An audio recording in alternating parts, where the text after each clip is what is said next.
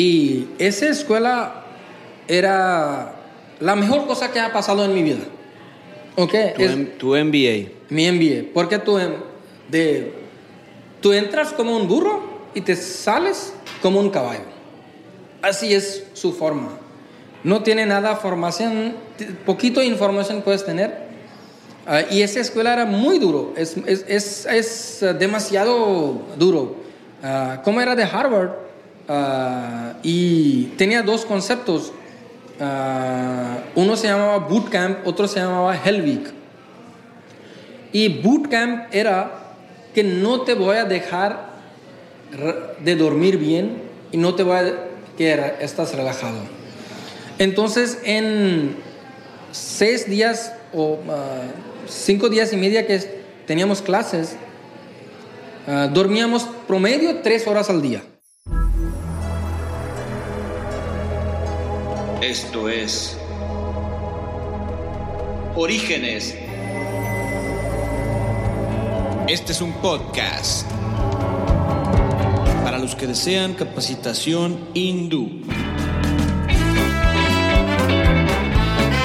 Hola, ¿qué tal? Yo me llamo Procopio Ramos Bauche y esto es Orígenes. Orígenes es un podcast donde vamos a escuchar a personas que se la están rifando o que se la quieren rifar. Orígenes te dará herramientas de emprendimiento donde vamos a entrevistar a personas de diferentes áreas, artistas, chefs o cualquier loco que quiera crear. Y lo haremos seriamente divertido. Brilla nos comparte su cultura, sus valores familiares y profesionales en este episodio. Brilla Ranjan, mejor conocido aquí en México como Prilla, es CEO de Banyan Consulting. Él es originario de la India. Él estudió ingeniería textil en la India y tiene un MBA en AIM Manila, Filipinas, escuela establecida por Harvard Business School y NUS Business School en Singapur. Brilla es experto en desarrollar modelos de negocios para mejorar tus resultados financieros en cadena de suministros, en operaciones, desarrollo organizacional y ofrece coaching directivo a altos mandos en empresas. Tiene actualmente viviendo en esta ciudad o en México seis años y ha trabajado con alguna de las siguientes marcas: Salutigna, Señor Frogs, Invermex, Valor Financiero, Bambú Express, Jova Capital, Calzapato, Su Carne, AstraZeneca y algunas más. Él ha sido entrenado por el coach japonés Masaki Imai y ha tenido la oportunidad de aprender directamente de Eliyahu Goldratt, que él es el fundador de la teoría de las restricciones, y Carol Tack, fundador de la metodología DDMRP. Final de este episodio un poquito largo, te daré una noticia que si eres fan de este podcast Orígenes, te va a gustar mucho porque a mí la verdad me puso muy feliz. ¿Qué tal, raza? Muy buenas tardes. En este momento nos encontramos en un episodio más con un gran amigo eh, de un país distinto al nuestro. Él es Prilla. Tiene, yo tengo de conocer a Prilla aproximadamente unos tres años, porque conoce a todos mis amigos de la generación. Cuando lo conocí por primera vez me dijo, sí, tú eres de la generación de tal amigo, de tal amigo, de tal amigo. Sí, efectivamente. Pues aquí estoy con Prilla, una persona que tiene mucho conocimiento de bastantes culturas, métodos de aprendizaje. Y bueno, pues queremos darte la bienvenida y gracias por aceptar la invitación, Prilla. Ah, muchas gracias, ah, Cristóbal. Ah, qué gusto verte aquí y muchas gracias a todos que me están escuchando. Mi nombre es Priyaranjan Singh, pero en corto aquí dicen Priya. Y para México está bien, Cristóbal, porque en la India el nombre Priya significa una mujer, ¿ok? Entonces en la India ah, las personas me dicen Priyaranjan o Ranjan, ¿ok? Ok. Pregunta, Pri- Prilla. ¿Qué quiere decir Prilla? Ok, Priya es, uh, significa persona amable, hermosa, ok. Entonces, Priya Ranjan significa una persona que hace persona feliz, que hace uh, personas uh, sentir contento, ok. Entonces, en la India, cada nombre, uh, cuando ponen uh, nombre de un, niño o niña, uh, la letra, mayoría escogen por astrología y luego el nombre tiene que tener un sentido, ¿ok? Entonces cada nombre tiene un significado, un sentido ¿ok? Entonces mis papás me pusieron el nombre Priyaranjan. Ok. Una de las primeras preguntas que le hago a todos los invitados es, ¿quién eres? Ok. Soy ah, una persona que sigo buscando, descubriendo mi potencial. Ah, mi objetivo de la vida es, tiene que ser más grande que tú mismo. Ah, tienes que pensar sobre cosas fuera de ti, no solamente de ti. entonces, en ese sentido, puedes decir que yo soy una persona que sigo en camino, ¿ok? un, en un viaje descubriendo y en ese viaje llegué a México también, ¿ok? soy una persona que tengo una filosofía que es muy famosa de la India, que se llama Vasudhaiva Kudumbukam, que significa todo mundo es una familia, ¿ok? Y ese mismo filosofía dice que todo deben de estar en paz, todo deben de estar en armonía. ¿okay? Entonces sigo trabajando para lograr esto, sigo buscando eso. Esta cultura que de la que tú me hablas es una cultura que se le impregna a todos los niños de tu país o es, o es de alguna región de tu zona, de tu país. Ah, ah, historia de India tiene miles de años. Y en ese miles de años ha sido muchos cambios en el país. Y también ah, tenemos diferentes segmentaciones en la sociedad, tenemos diferentes uh, regiones, culturas. Entonces, una sección de la India, que es gran porcentaje, se forman su niño por, sobre cultura de la India y te enseñan. ¿Ok? Y mayoría de los hindús tiene aunque no sepan, tiene una esencia ah, de nuestra cultura. Entonces, uh, un ejemplo, jamás vas a ver que un hindú es muy agresivo. Hasta en, uh, en, una serie de muy famoso comedy eh, de Estados Unidos, dice que en películas de Hollywood los hindús no pueden ser un vilén. ¿Ok? Puede ser rusos, puede ser otra cosa. ¿Por qué? Porque hindús en general son muy suaves, hablan muy eh, suavemente, le respetan a otra persona. Entonces, eh, desde niño nos enseñan que cada animal, cada planta eh, tiene un Dios, ¿ok? Entonces, ¿qué significa no corta ese árbol? ¿Ok? No lo matas ese, ese animal, ¿ok? si hay hormigas, no tiene que pisar hormigas. Hasta que si tiene serpiente, déjalo que vayas a su lado, ¿ok? Vaya a su camino, no tienes que matar, ¿ok? Entonces, uh, esa formación de filosofía es que todo mundo es una familia y todos deben de estar en paz, en armonía, ¿ok? Entonces, ah, ah, eso nos enseñan en forma de vida, ¿ok? Y muchos, para aclarar, muchos piensan que hinduismo es una religión. Ah, el concepto de religión es que tienes un libro y tienes una un, institución que te manda cómo tiene que seguir en la vida. Pero hinduismo no tiene ninguna institución y no tenemos ningún libro. Tenemos varios libros, tenemos varios ah, pensamientos y todos viven juntos. Entonces, hinduismo es una forma de vida. Entonces, alguien si cree en Dios, puede ser parte de hinduismo. Si alguien que no cree en Dios, también es parte de hinduismo. Alguien que cree que Dios tiene una figura, forma, también es parte de hinduismo. Alguien que cree que Dios no tiene una forma, también es parte de hinduismo. Hay personas que creen no más hay un Dios, son parte de hinduismo. Hay personas que creen que tenemos millones de dioses, también son parte de hinduismo. Entonces, hinduismo es una forma de vida y miles de años eh, eh, lo vieron que la mejor forma que sociedad o país crezca es atrás de una armonía. ¿ok? Y en, en base de ese concepto, todo prácticas culturales. Un ejemplo, uh, tú haces rituales, ayunas, uh, ofreces al Dios, ah, boda, todo ah, parte de, de- de- vida han, han inculca- inculcado, han enseñado ese valores. Ok, interesante, ¿no?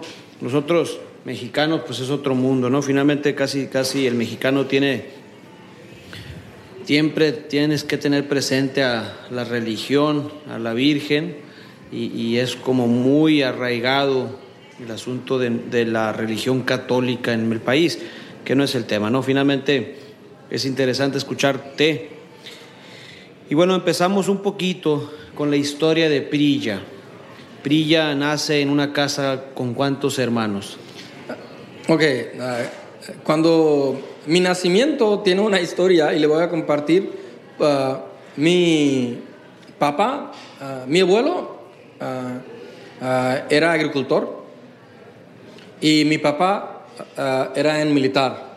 Entonces, ah, mi mamá dice que cuando ella estaba embarazada y era noche, ah, madrugada, ah, y mi papá estaba, ah, estaba en su, duty, en su, en su turno. Entonces, cuando empezó a sentir ah, dolor de parto, entonces, en ese tiempo no había teléfono, no había nada, entonces, ah, son- eran tiempos difíciles contra lo que tenemos accesible ahorita, ¿no? Entonces, ah, y me llamaron, me, ah, un vecino fue, le, le llamó mi papá y llegaron. Y estaba lloviendo mucho, lloviendo mucho. Y mi mamá dice que estaba en tercer piso y tenía que caminar hasta abajo y, y subir el, eh, eh, ese camioneta para llegar al hospital. Entonces, en la India hay una ciudad que se llama Durgapur. Ah, es una ciudad donde hay una planta de acero, ¿ok? Y todas plantas de acero o instituciones industriales, gobierno de la India protege, ¿ok? Y esa fuerza que protege, ah, que se llama CISF, en ese ah, ah, se- son paramilitares y mi papá era parte de ellos. Entonces ahí yo nací en Durgapur, West Bengal, ah, y ah, era un ah, ah, punto de felicidad para la familia. Ah, yo tenía una hermana que eh, eh, tiene cinco años, era cinco años mayor que yo. Y como siempre, ah, en la familia cuando nace un niño o niño, ok, siempre es la felicidad. Entonces, la familia estaba feliz, todos estaban felices. Ah, yo tengo, yo en esa edad no tiene nada para recordar. Lo que tú escuchas es de, es de tu mamá. Entonces, de ahí empieza mi historia.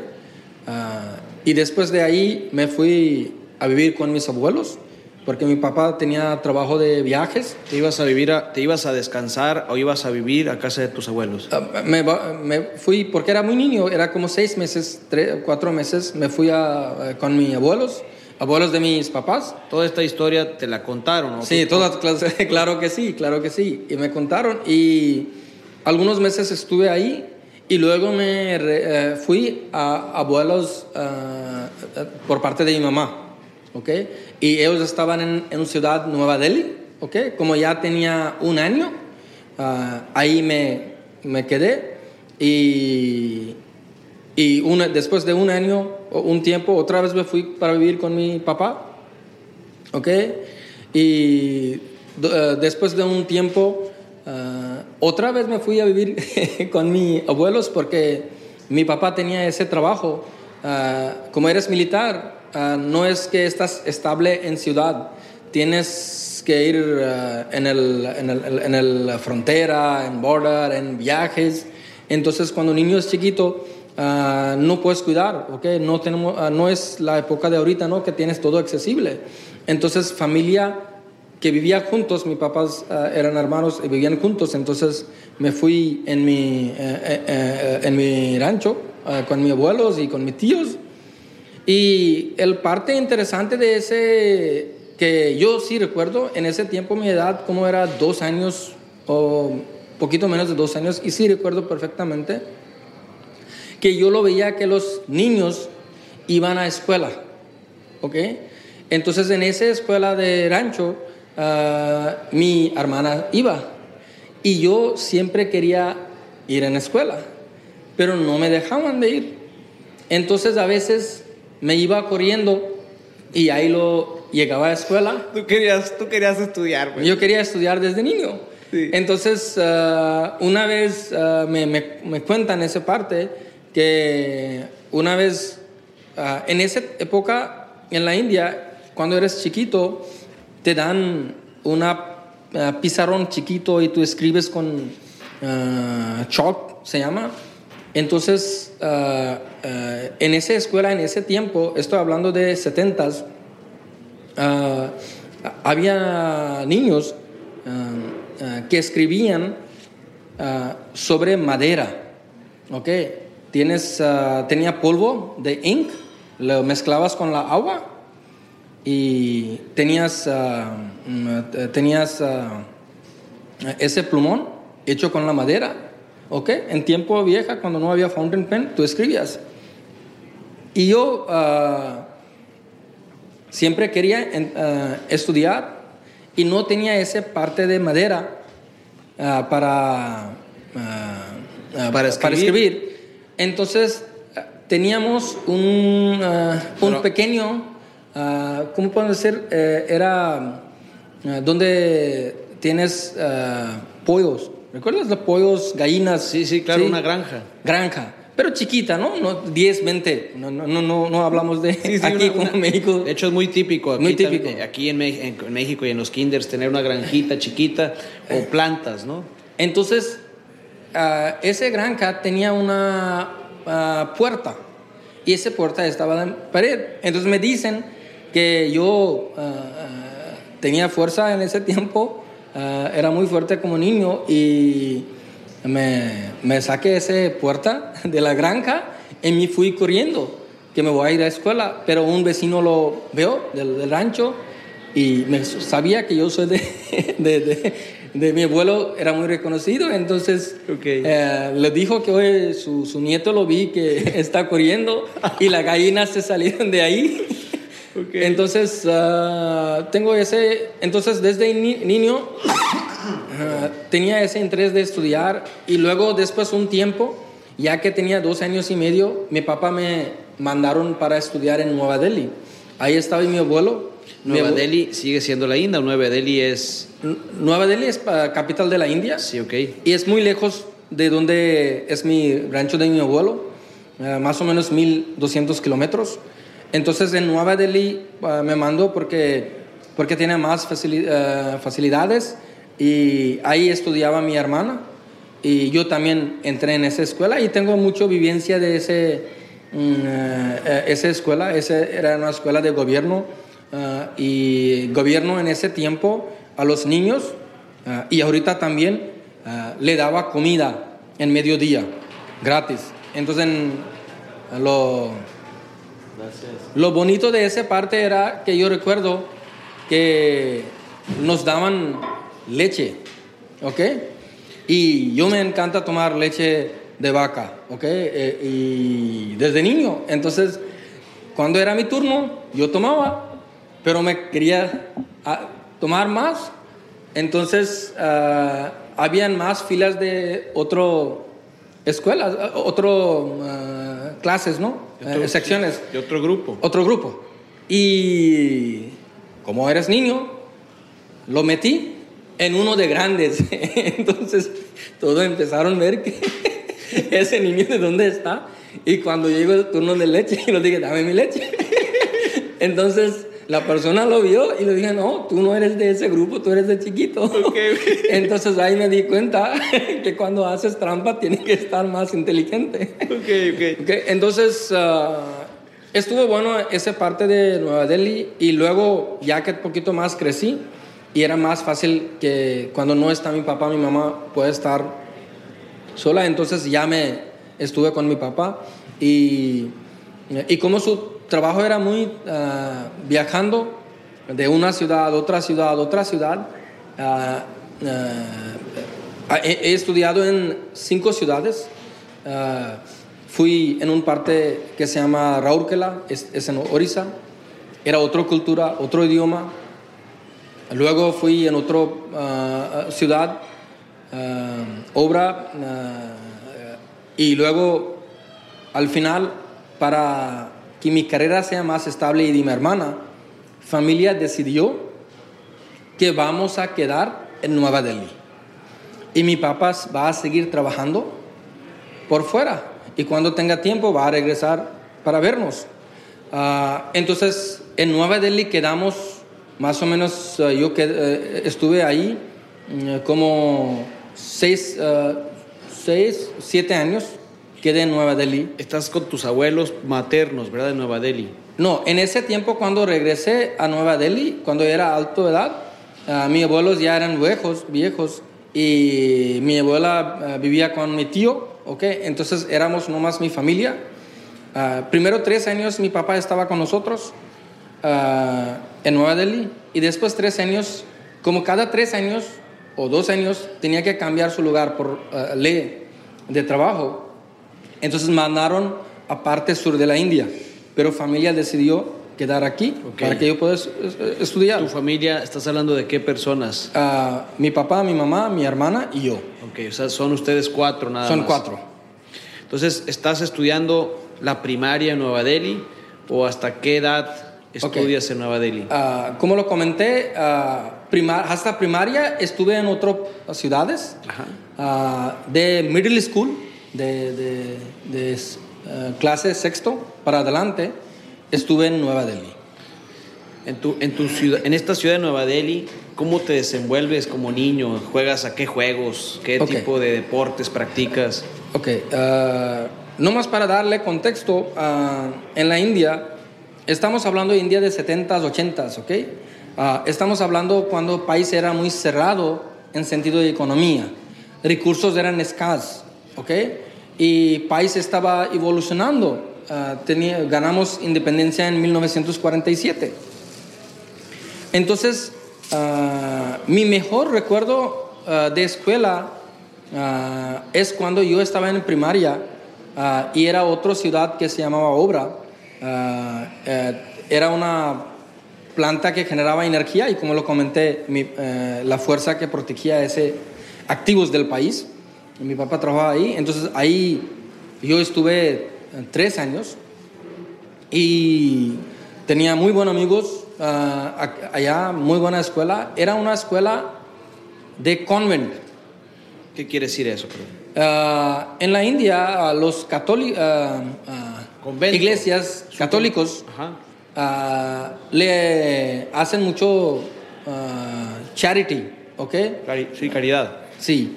Entonces, ah, ellos tenían una escuela, ¿ok? Donde lo que nos enseñaban, mayoría eran monjes y nuns, mon- monjes y monjas, ¿ok? Y era muy estricto. Y mi papá puso en esa escuela, ¿por qué? Porque en la India en esa época, si hablabas inglés, ¿ok? Tenía más posibilidad de trabajo.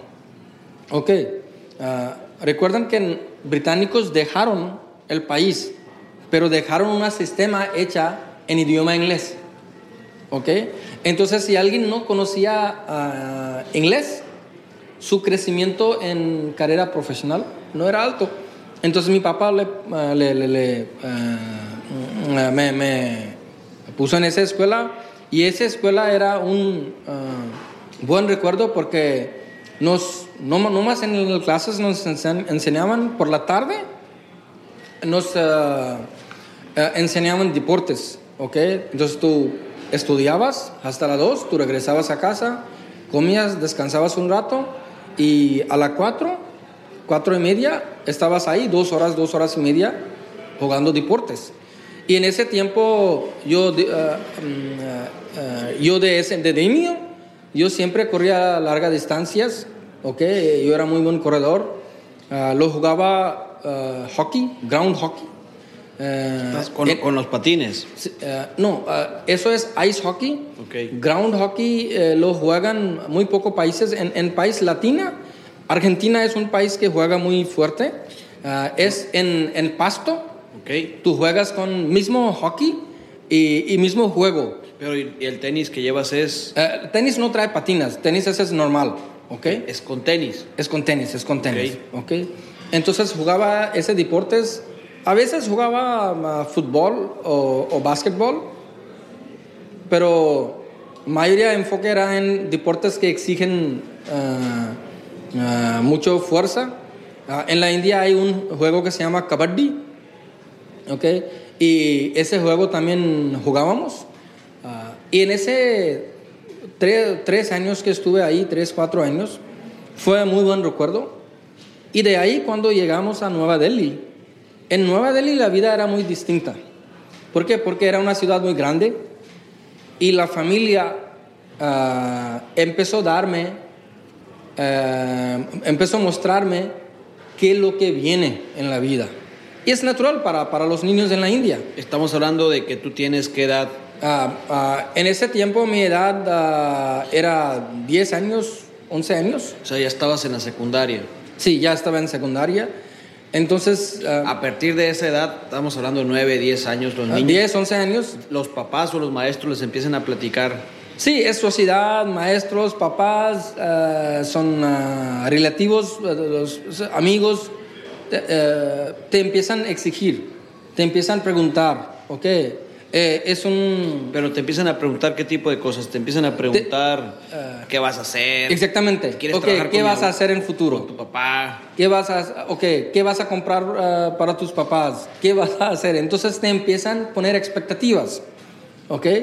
Tiene una forma, tiene una parte buena y tiene una parte mala. Entonces, ah, cuando estuve en Nueva Delhi, la vida se cambió.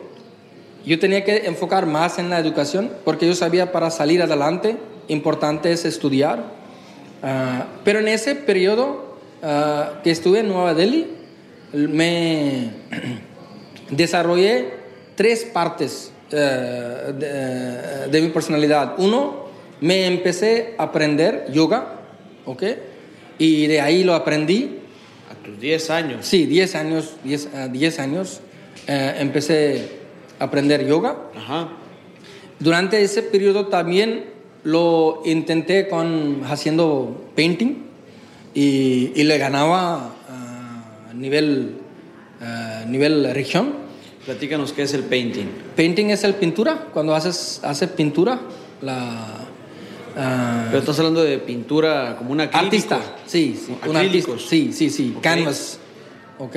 Pero eso es también ganar. ¿A poco había competencias de quién hacía mejores cuadros? ¿O cómo funcionaban los No, concursos? en ese tiempo no hacías en cuadros grandes, tú hacías en papeles, ¿ok? Cuadros chiquitos. Y te, va- te ibas en la competencia y te decían un, un theme, un concepto. Y Ok. tú tenías que utilizar tu imaginación, ¿ok? Un ejemplo puede ser salud, es un concepto. Ah, ok, ok. Y tienes que pintar un concepto. Entonces tenía que, qué concepto utilizaste, qué color utilizaste, qué diseño, y te daban. Y también en ese periodo me empecé a leer mucho ah, literatura hindi. ¿Recuerdas que mi papá puso en una escuela ah, donde te enseñaban todo cosas en inglés? Entonces tenía muy poca po- probabilidad, ah, muy poca oportunidad de aprender tu propio idioma hindi. ¿Ok? Pero yo de, de niño estuve con un pensamiento que tengo que amar mi cultura, tengo que eh, ser nacionalista eh, y me empecé a leer y eh, un- una maestra me desarrolló mu- muy bien. En esa parte me apoyó, su, su nombre se llama, llamaba Sudha Sharma y en ese tiempo, en esa edad de 13 años, me empecé a escribir poesía, ¿ok? Y mis papás me pensaban que no sé qué está escribiendo, debe de estudiar mejor, porque si va a estudiar mejor, se va a tener mejor carrera. Porque en realidad es que en esa época los eh, que escribían poesía o, o- o- writers en la India eh, no ganaban mucho, ¿no? Entonces, ah, cuando en 1991 ah, en estado de Nueva Delhi hicieron una competencia ah, de poesía y yo me fui con mi poesía también y yo me gané ah, quinto lugar y me dieron un, reconocimiento Ah, y estoy hablando de secundaria, ¿ok? De high school. Aquí creo que es el high school, sí. y de high school se entra en preparatoria, ¿no? Entonces nosotros cuando en esa edad tenía que entrar en la preparatoria era muy ah, fuerte discusión entre la familia porque yo quería estudiar ah, parte de artísticas, Ok. creativo, hacer pinturas, ah, deportes, leer eh, eh, eh, historia del país, idioma hindi. Y mis papás querían que sea ingeniero, ¿ok? Entonces al final en la India los papás tienen una regla. Dicen, si vas a estudiar como, de- como estamos diciendo, te vamos a dar lo que quieras. Ok. Si no estudias, no le damos. Tienes que lo- ganar. Entonces, en ese tiempo, O sea, te la tienes que rifar por tu cuenta si no Sí. quieres estudiar lo que dice papá o mamá. sí. Entonces. ah, ¿Y qué hiciste tú? No, no, yo, yo en esa edad, la mayoría de nosotros tenemos un valor que dice que siempre tienes que respetar a tus papás. Entonces yo lo dije, ok, está bien, me voy a estudiar. Y me estudié dos años una carrera en ciencias y matemáticas. Y gracias a Dios, ah, no era muy inteligente, pero era bueno. ah, ok. Ah, después de dos años, hacen un examen en la India para entrar en ingeniería y eso es muy difícil, muy difícil. Es decir que... Platícanos por qué es difícil. Ok. Porque, porque acuérdate que pues, somos muy pocos los que hemos tenido oportunidad de estar en la India. Ah, seguramente algunas personas de la India lo van a escuchar, ¿verdad? Ah, el- el- lo que sucede es que en la India hay una institución que se llama Indian Institute of Technology, IIT. Tiene mucho poder. Es una escuela de gobierno, ah, ah, muy barato en ese tiempo, muy barato.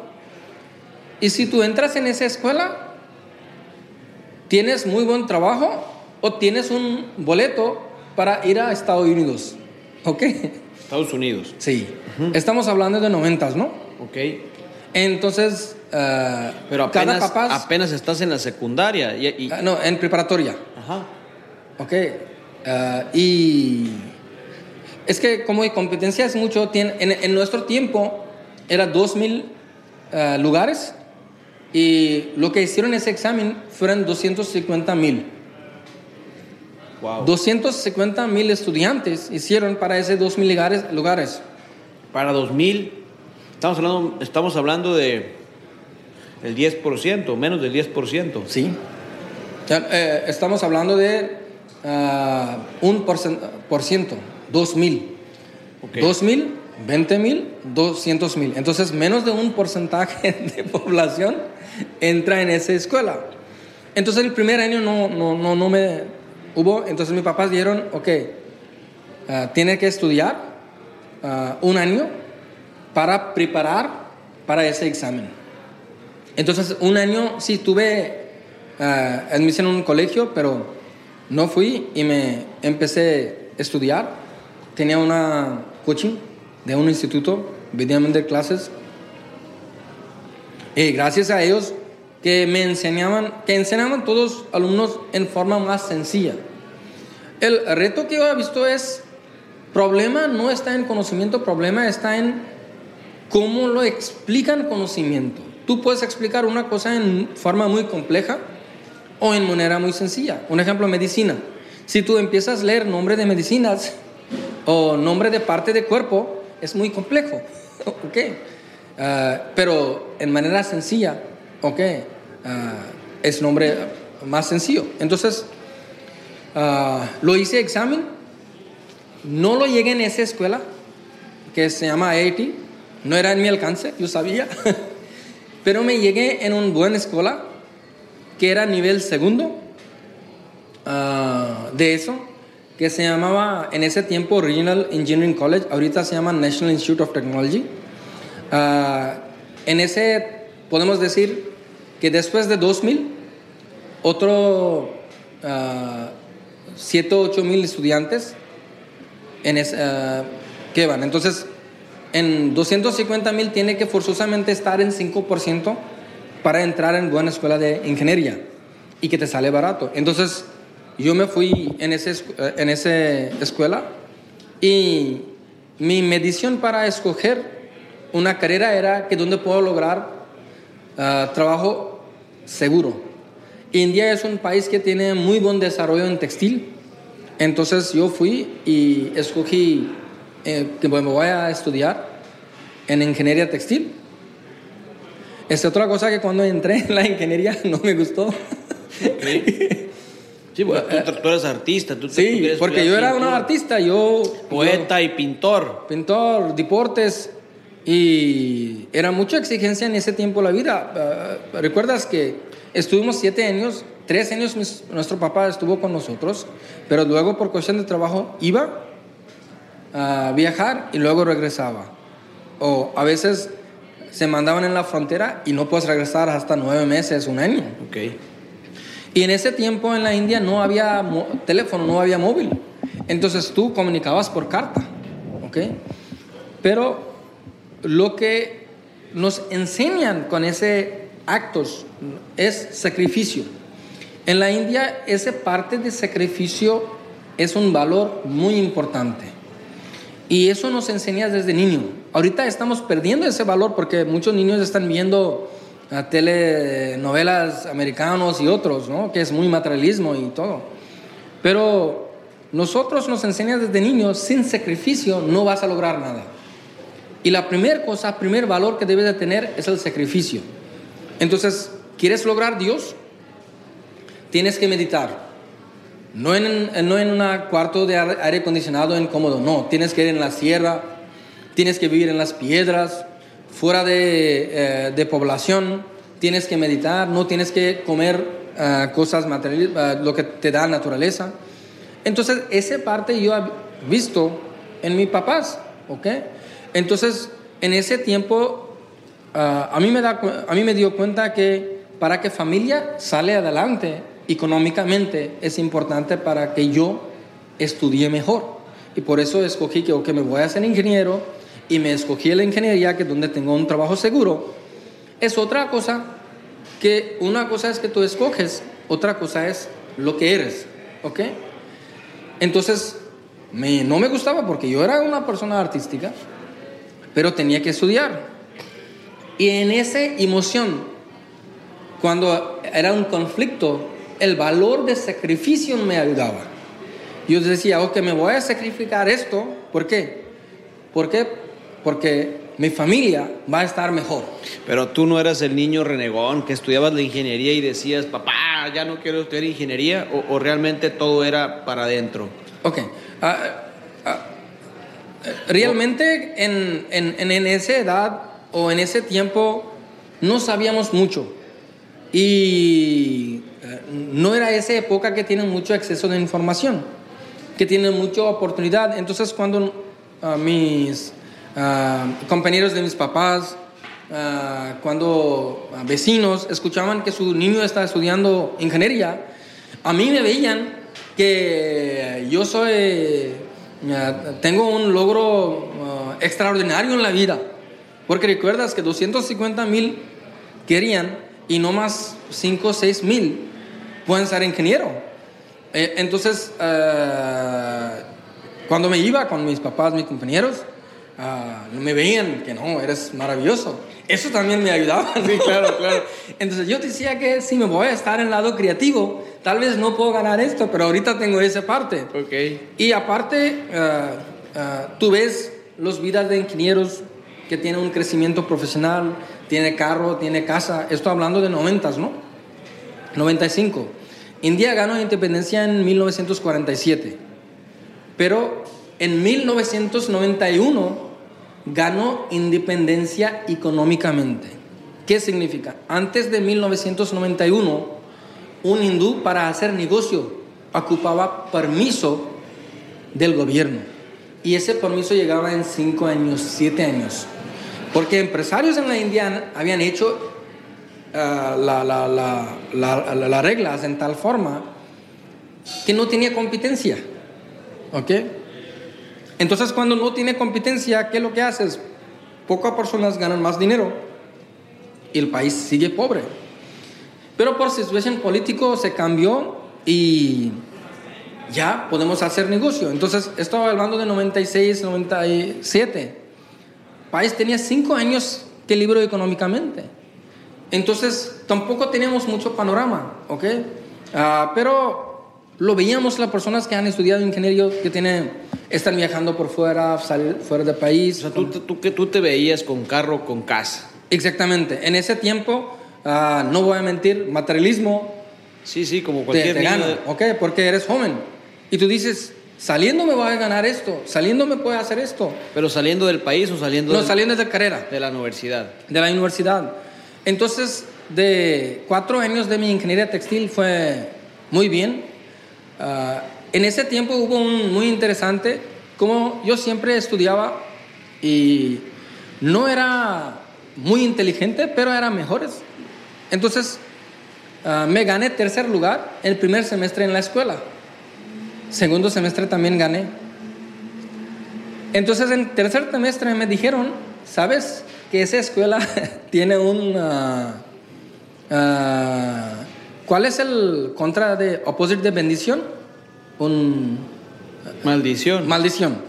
Y dije que todos que son de primer cinco en el clase no ganan buen trabajo. ok. Y yo me busqué la historia y sí, era cierto. Entonces, en ese tiempo, me traté de no estudiar tanto, ¿ok? ¿Ok?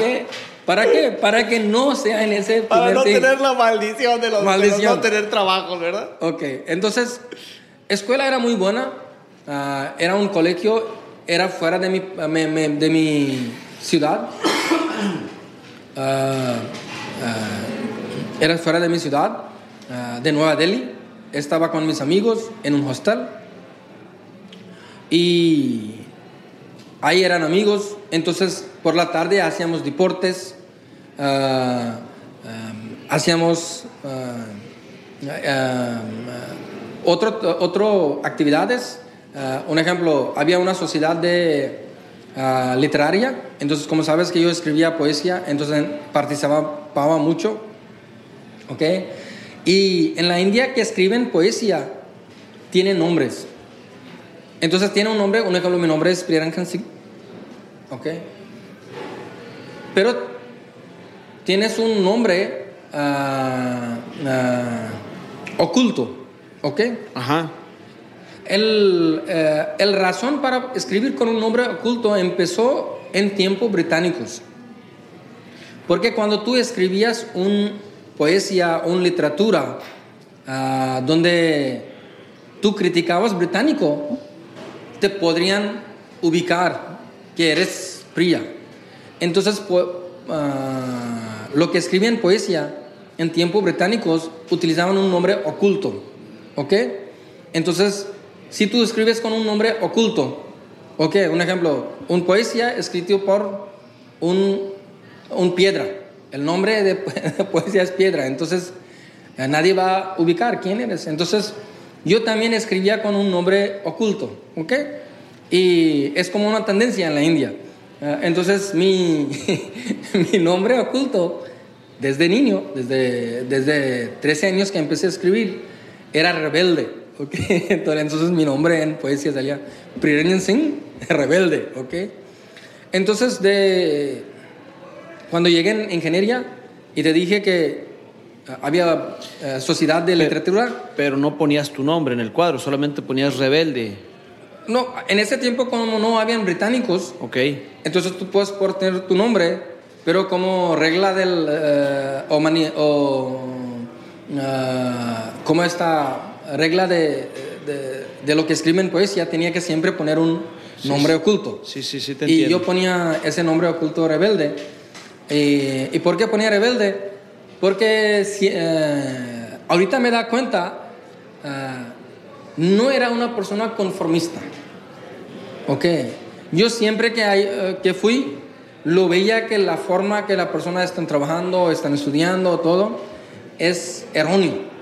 Hay que cambiar. Entonces, en ingeniería escribía mucho poesía.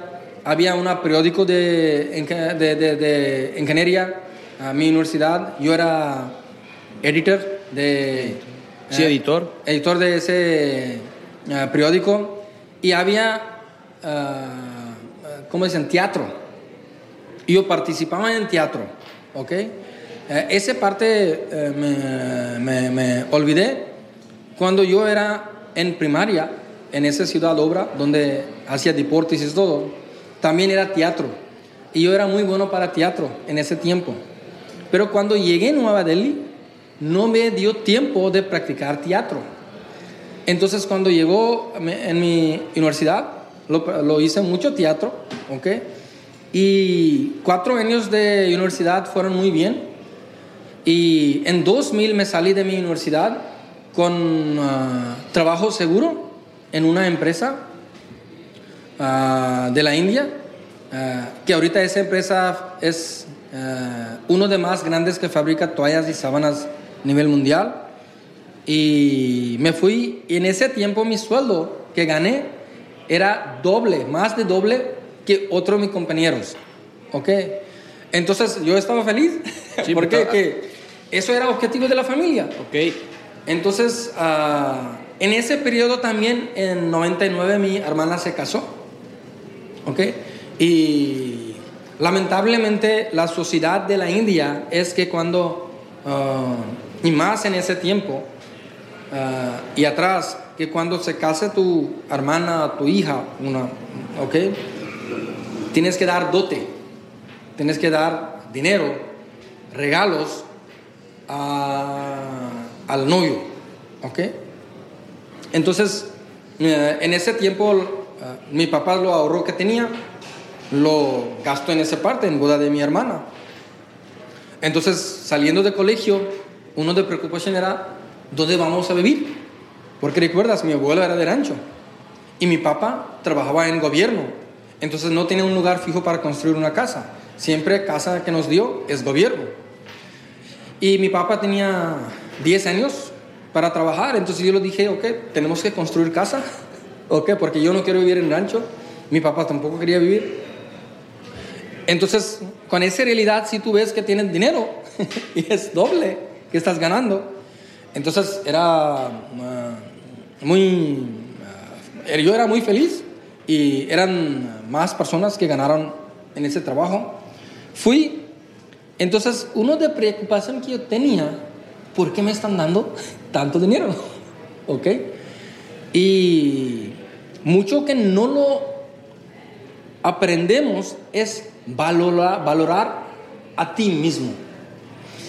Porque estás con amigos, compañeros, con familias, y mayoría te dicen qué es lo que te falta, no te enseñan en qué eres bueno. ¿Ok? Entonces, como lo dije, en la India es mucho competencia, entonces siempre dicen te falta esto, te falta esto, te falta esto. Bueno de esto es que tú trabajas y tú logras más. Pero malo de esto es que si no eres consciente, tú piensas que siempre me falta algo. No lo ves lado positivo. ¿Ok? Me gustaría, estamos, estamos, está muy interesante todo lo que nos estás compartiendo. Entonces, estás en el año 2000 todavía trabajando como ingeniero. Sí. Y, Eh, eh, em- salí en 2000 de mi universidad y ya entré en trabajar en ingeniería. ingeniero, ya tienes lana, entonces la casa la construyes con tus ahorros, con tu abuelo. No, en, en, en ese tiempo cuando empecé a trabajar, mis papás, aún como 10 años tenía trabajo, entonces mi papá estaba trabajando en parte sur de la India, ah, sur y oeste de la India, entonces mi familia decidió que ahorita no vamos a construir porque no ocupamos, porque donde mi papá era jefe militar, entonces tenía casa, todo recursos. Entonces yo empecé a ahorrar dinero. Entonces en 2000 cuando empecé a trabajar en seis meses fui en esa empresa ah, y agradezco, esa empresa se llamaba Abhishek Industries Limited, es de Trident Group y el dueño se llama, se llama Rajendra Gupta.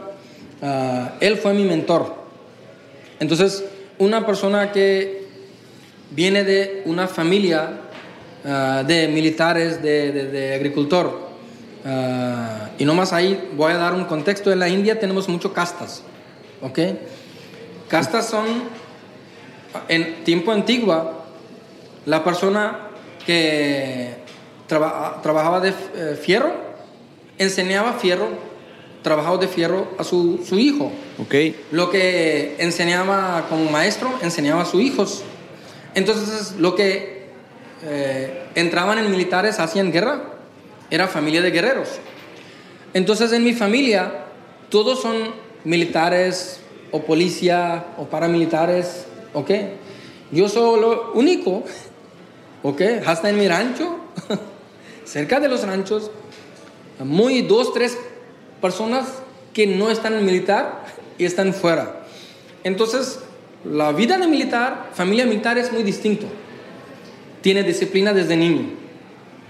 Tú levantas 3 a la mañana, 4 a la mañana, ¿ok? Yo estudiaba, pero mis primos tenía que ir para hacer ejercicio, correr, ¿ok? Ir al gimnasio. Porque si no lo haces, no te dan desayuno, ¿ok? Y como era un parte de cultura que tiene que hacer, ¿ok? Si no, no estás cumpliendo honor de tu familia, no estás cumpliendo, ah, no estás respetando reglas de tu familia. Te veían mal. Entonces, la vida desde niño estuvo muy duro en ese contexto. Mi papá me levantaba 3, 4 a la mañana y me decía, no tiene nada para hacer, tiene que estudiar, ir a correr. Y tú terminabas durmiendo, no pues que si no trabajaste, no hiciste tu tarea de escuela y estás durmiendo, no, tienes que cumplir. Hasta la forma de disciplina era tan difícil que a veces nos daba mucho sueño y la regla era, tienes que poner todo tus libretas en tu mochila, tienes que poner tu ropa de mañana arreglado, zapatos, eh, eh, eh, Una noche calcetín, anterior. Sí, una noche anterior, todo en su lugar. ¿Para qué? Para que cuando tú bañas y llegas, tiene todo listo. No era oportunidad que tú puedes decir, me falta, ¿dónde están mis zapatos? ¿Dónde está mi calcetín? ¿Ok? Entonces, ah, la vida estuvo muy, con mucha disciplina. Entonces, cuando yo entré en mi trabajo, me- era mi primer contacto con mundo de negocio. ¿Ok? Ah, entonces, ah, ah, en, en- en- en- en parte de familia de guerreros, no tienes, que, no tienes que mostrar muchas emociones. Muchas ilusiones, no las puedes mostrar. No puedes mostrar muchas emociones. ¿Ok? No puedes decir, no puedes quejar, no puedes decir que la vida es duro, no puedes decir que me duele, no puedes llorar, no puedes eh, de- eh, relajar. Ok, pregunta, ¿y qué pasa? ¿Qué pasa si sucede? Que lloras, que muestras emociones, ¿qué pasa? Te, te sienten que eres débil. O sea, muy machista porque finalmente traes la escuela del militar. Exactamente. Nosotros no llamamos ese machista, nosotros llamamos este eh, que la persona tiene que superar sus dolores. Entonces en la India, nomás para eh, un contexto, cuando sale guerra y los soldados eh, están peleando y, y- y- y tirando balas, se pega a alguien bala, está sangrando, ¿ok? No puede llorar. no puedes decir que estoy herido. No es por regla, no es por ley. Es, dicen, no pueden No decir, pueden decir que están heridos. sí, que estoy muy herido, no puedo pelear. Cabrón, qué cabrón, qué Sí, difícil está ¿Por eso. qué? Porque sus amigos van a decir Es que eres niño, eres niña, eres mujer, eres débil, ¿ok? Claro. Eh, son connotaciones que te dan. Entonces, ah, en muchos, lo que sucede, lo que están heridos, siguen peleando. Y eso es una fortaleza de nuestro, ah, nuestro ah, militar, es- esa cultura. Entonces, ah, ah, no que la persona no lo sienten. La única es que no lo, no lo explican, no lo, no lo muestran. Es un asunto de cultura finalmente porque, Finalmente. porque traes toda la escuela de niño, Sí, de que y tu, tu un familia es- guerrero, ¿Un qué, no- un guerrero que quiere estar en guerra, quiere pelear contra enemigos, contra en servir en militar, un ejemplo. Ah, tú estás en la casa, tienes agua, tiene, tiene aire acondicionado, tiene refri, tiene comida, tiene todo lujos. Pero cuando se está en la jungla, Cuando estás en la jungla, dijiste. sí, jungla, como militar, Ajá. no vas a tener ese lujos, ¿ok? No vas a tener baños, no vas a tener agua. Entiendo perfectamente lo que quieres Entonces, cuando la historia de familia es que tienes que entrar en militar, te entrenan desde niño para esas condiciones. ¿Ok? Aún que yo me querían hacer como ingeniero, no me dejaron y me querían seguir con esa disciplina. Entonces, cuando entré en mi trabajo, y quiero dar ese contexto, para mí era muy distinto la forma de vida de las personas. Yo era disciplinado, me llegaba antes, me salía tarde, tengo que cumplir todo trabajo. Y gracias a Dios en esa empresa el dueño fue mi mentor. Y eso es el mejor que ha sucedido conmigo. Porque trabajando con él, viendo con él, aprendí mucho. Y en ese tiempo esa empresa estaba en transformación. Era empresa familiar y estaba en transformación. Y muy ambicioso el dueño que queremos más grande, metas más exigentes. Entonces lo vi muy cerca cómo una empresa crece, cómo haces transformación, cómo formas equipo, cómo reclutas. ¿Tú estabas en qué departamento? Yo empecé como ingeniero en operaciones, en producción. Era una planta de que hacía hilo. Y trabajé seis años ah, en esa empresa y era gerente de una planta. En tres años me llegué como gerente de una planta. Pero como empresa siempre traía nuevas metodologías, siempre teníamos nuevos consultores y mi mentor era dueño. Yo trabajaba muy pegado con ese consultores.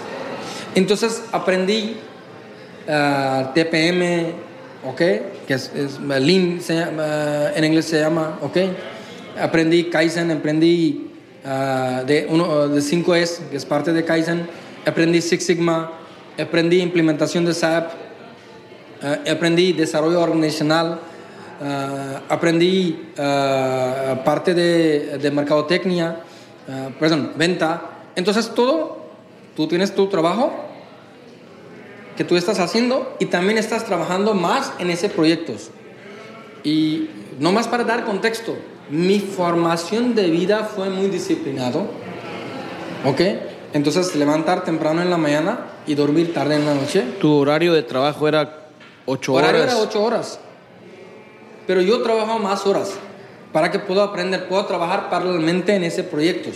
Y recuerdas que cuando estudiaba no solamente estudiaba, me escribía poesía, pintura, teatro, ¿ok?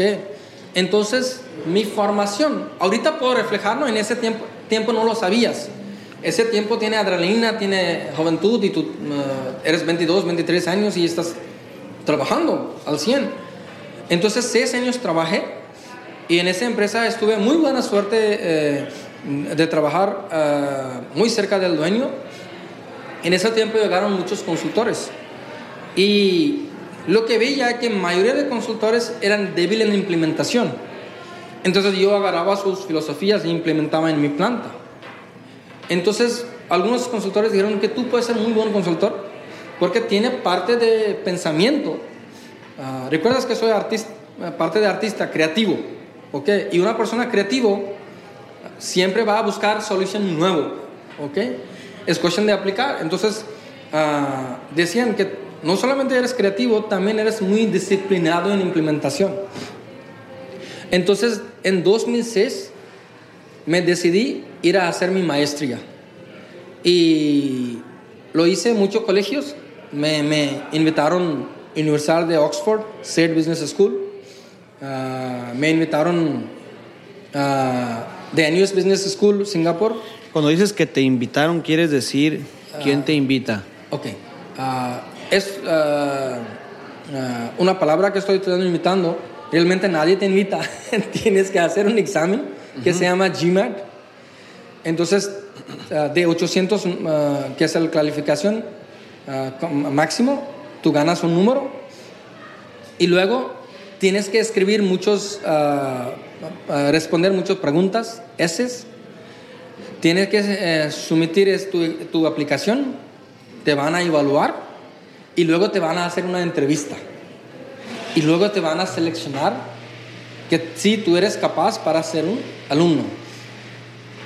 Uh, normalmente para un lugar son 10, 5 o 10 personas que compiten ¿ok? Estudiaste un MBA en, en la universidad en IM Manila, Filipinas. Sí. Entonces, ah, como te dije, había varios colegios que me, me, me gané lugar, pero el costo era muy alto. Eso es algo que te iba a preguntar. Sí, muy alto. Un ejemplo, Oxford en ese tiempo, yo recuerdo, era ah, como 40 ah, mil Great Britain Pounds. Entonces, ¿Qué es eso? Irving Pounds. pounds, el, libras, libras. Ok, ok. Entonces, era muy caro. Y, ¿Por semestre o por año? No, era ah, programa de un año y en un año tenía que gastar tanto. Habían escuelas de Estados Unidos que te costaban, todo gasto se- te costaba 90 mil dólares. Era mucho. Y recuerdas, en 2000 cuando entré, la familia tenía que construir casa. Entonces, cinco años me ahorré dinero y, y- y, eh, me compré un terreno. ¿Ok? En terreno compré y ese terreno, me, en ese terreno puse como mortgage, ah, como aval, ah, para tomar préstamo para ir y hacer mi maestría. ¿Ok?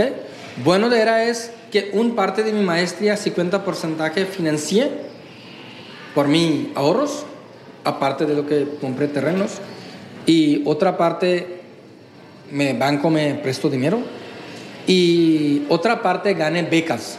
¿Ok? Entonces eran tres partes, entonces no era muy cargado. ¿Cómo te fue entonces en, en la clasificación de, de pertenecer a la universidad para llegar al MBA y Ok, obtener, entonces- obtener el título en Harvard? O entonces, sea, para... resultaste elegido. Sí, ah, tú haces GMAT. Ah, GMAT es un examen que te mide Muy tu inglés, muy, mate- muy matemáticas, matemáticas. lógicas. Ah, yo, mi, de 800, ah, mi GMAT era 620. Es muy competitivo a nivel mundial, pero a nivel India no es muy competitivo, porque en la India el promedio es 720. ¿Ok? Entonces yo sabía que no estaba en ese nivel, pero mi carrera de seis años tenía una trayectoria muy exponencial. Yo era gerente de planta, había trabajado en varios partes. ¿Cuántas personas te- te- tenías a tu cargo? Ah, ah, cuando trabajaba ah, en esa planta, teníamos 400 personas. A tu era- cargo. Mi cargo. Tenía 10 personas ah, que me reportaban directo, 10 gerentes. ah, 10 ah, Direct- supervisores, deputy subgerentes, Ok. Y aparte eran operadores, ¿ok? Que trabajaban, ¿ok? ¿En qué uni- a, a qué edad entras a, a Harvard? Ah, ok, nomás para aclarar, era una escuela que se llama Asian Institute of Management Manila, Filipinas, y era establecido por Harvard. En otras palabras, ¿qué quiere decir eso? Decir eso es que Harvard en su tiempo buscó países que tenían crecimiento y ayudó en abrir escuela. ¿Ok? ¿Qué significa? Le dio recursos, lo enseñó los maestros, lo dio su currículum. Entonces, ah, en, e- en esa escuela Asian Institute of Management, todos mis maestros, mayoría, tenía estudio en Harvard. Nuestro currículum era de Harvard. El caso de estudios que estudiábamos era de Harvard, ¿ok? El método de enseñamiento era de Harvard, ¿ok? Entonces, es decir, que tenía un, un mismo metodología, pero muy barato. Ese MBA me costó 30 mil dólares. Una duda. Dices que, que eres artista, dices que te- tu papá de- quería que estudiaras ingeniería y ahora resulta que quieres también estudiar un MBA. Se me hace como muy extraño la decisión o, o por, o por qué motivo decides estudiar Ok. el MBA. Ah, eh, ambición ah, eh, tiene virtud y tiene vicio, ¿no? ¿Ok? Entonces, cuando me empecé a trabajar ah, y empecé a trabajar en ingeniería, lo vi que estoy haciendo cosas buenas, tengo reconocimiento, el dueño fue mi mentor, ah, me, sa- me sacaba muchas ideas y el dinero, mi sueldo estaba creciendo. Entonces yo ganaba muy bien. Entonces, económicamente estaba muy bien. ¿Y quién te mete a ti la idea de estudiar una MBA? Ok. Ah, entonces, ah, yo estoy trabajando Y personas creativos Ajá. se enfadan muy rápido. Ok, ok, sí, te entiendo muy bien. Y todo esto es mi reflejo, reflexión ahorita, ¿no? Ese tiempo, esa edad, eh, no era tan responsable de eso que me voy a sentir. Pero sentía que sí, no, estoy trabajando en una planta, luego otra planta, luego otra planta. Y dueño también me dijo que ah, sigues trabajando en la planta porque tiene muy buena carrera. Pero llegaban consultores y me decían que tengo mucho potencial. Y yo lo veía que las cosas que ellos no pueden lograr, yo estoy logrando. Realmente yo estoy trabajando, yo estoy implementando. Tú estabas logrando lo que los, Consultores, los que consultores contrataban y no lo lograban ellos Sí. y tú lo lograbas tú. exactamente. Y tú eras el empleado. Yo era empleado. Y entonces, eh, también en la India mucho es eh, sociedad, ¿no? Dicen, hiciste ingeniería, pero si tienes ingeniería más MBA, eres mejor de mejores. Entonces eres ambicioso y tú dices, si tengo ingeniería, ¿por qué no puedo hacer MBA? Eso es una. Pero gran razón que hice mi MBA. ¿Por qué? Porque me di cuenta que yo soy persona muy creativo. Yo soy persona que me gusta, me encanta vivir problemas. Yo soy persona que donde las personas dicen que no puedo hacer, ahí yo empiezo. Y yo quería entrar en consultoría. Porque cuando eres consultor, tú vives con los problemas. Es normal para ti. ¿Ok? Tú, tú vives con. Tú trabajas en. eh, amplitud de trabajo es muy extenso. En la India, para ser consultor, tiene que ser un MBA. Si no eres MBA, no te aceptan como consultor. Entonces, eso fue razón para hacer MBA. Ok. Y cuando fui para MBA, como lo dije, recursos tienen que ver, tiene que ver escuela y todo. Entonces, gracias a Dios, fue una buena decisión que me logré ah, en Asian Institute of Management Manila, Filipinas. Perdón. Ah, y mi, cuando fui en el banco para tomar préstamo y me vio mi sueldo, dice, no estás haciendo un error.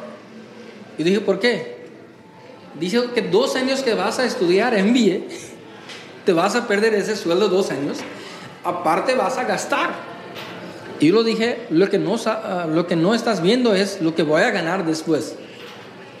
¿Ok? Estás hablando, ese Dos meses. préstamo te lo dieron en, en la India. En la India, 2006. Ok. Entonces mis papás no tampoco estaban muy contentos o felices. Y eso era la primera decisión que yo tomé contra mi familia. Donde familia dijo que no, tienes que seguir trabajando. Eh, eh, no hay mucho trabajo en la Tenías yo creo que unos 25 años Es, aproximadamente. sí, es, es- es aproximadamente, estoy hablando de 26, no, 28 años. Ok. 28 años. En ese tiempo ya tiene madurez, ya, ya, ya, ya tú puedes ah, entender cosas. Y yo lo dije, familia, ¿qué es lo que querían de mí? Una casa, ya tenemos terreno, podemos construir casa y todo lo que ocupa para familia. Porque una cosa que tenemos que entender en cultura hindú es que niños cuando trabajan,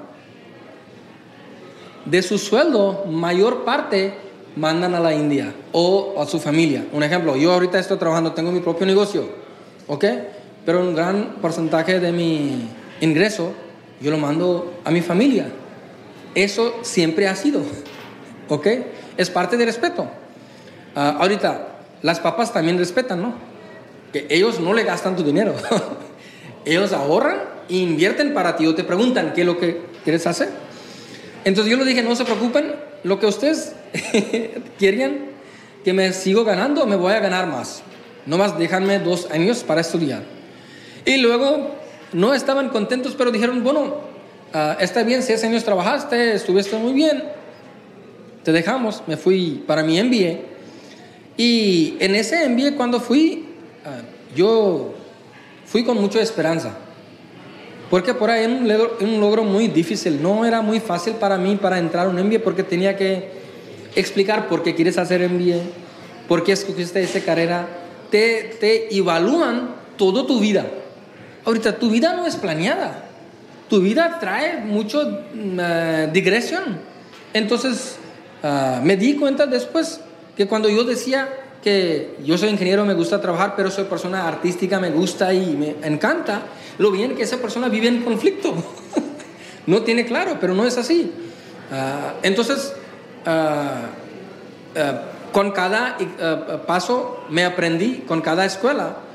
Entonces, un ejemplo, eh, había una escuela en la India, Indian ah, School of Business, ISB Hyderabad. Allá logré hasta entrevista, pero no me logré ah, una admisión. Hubo en US Business School, ahí logré waitlist. Pero después me logré todas escuelas porque ya aprendí cómo tengo que contestar en entrevistas. Entonces me fui en esa escuela y esa escuela era la mejor cosa que ha pasado en mi vida. ¿Ok? Tu, Es- tu MBA. mi MBA. Porque em- de, tú entras como un burro y te sales como un caballo. Así es su forma. No tiene nada formación, poquito información puedes tener. Ah, y esa escuela era muy duro, es, es, es, eh, demasiado duro. Ah, como era de Harvard, ah, y tenía dos conceptos. Ah, uno se llamaba Bootcamp, otro se llamaba Helvig. Y bootcamp era que no te voy a dejar de dormir bien y no te voy a que estás relajado. Entonces, en seis días o ah, cinco días y media que teníamos clases, ah, dormíamos promedio tres horas al día. Entonces, seis días tú, puedes dormir 18 horas ah, en todos los seis días, ¿no? Tres horas diarias, cuatro horas diarias, a veces dos horas. y en primer semestre, cada quincena, imagínate, no, no tiene, te falta dormir. Sí. Y viernes, ah, perdón, domingo, ah, ah, perdón, el sábado por la tarde te daban un caso de estudio para estudiar, analizar y escribir. ¿Qué significa 5 a la tarde, sábado? Tú empiezas trabajando, tú terminas domingo 8 a la mañana entregando. ¿Ok? Entonces casi casi no lo duermes. Y tenía uno que se llama Helvig, que yo recuerdo en una semana no nos dejaron dormir. Era vacaciones de una semana que venía. ok. Y yo recuerdo, no lo disfrutamos vacaciones, ninguno de nosotros. ¿Por qué? Porque Se la pasaban dormidos. Pasamos dormidos, bien cansados. En esa semana no, era, era, no más tenía tres clases, cada clase era de eh, 90 minutos, o cuatro clases, pero no tenía libro, no te enseñaban libro, te daban caso de estudio. Ok. Tú estudiabas cada caso de estudio y tenía un CAN group, era seis personas de diferentes culturas. Ahorita en ese MBA era en Filipinas, porque la escuela estaba establecida en 1969. ¿Ok? Y ese 1999, ah, Filipinas estaba creciendo. ¿Ok? Entonces, aproximadamente cuando yo entré, escuela era muy cerca de 40 años. Y nosotros teníamos filipinos, hindús, chinos, japonés, coreanos estudiando, mayoría. Cultura muy distinta.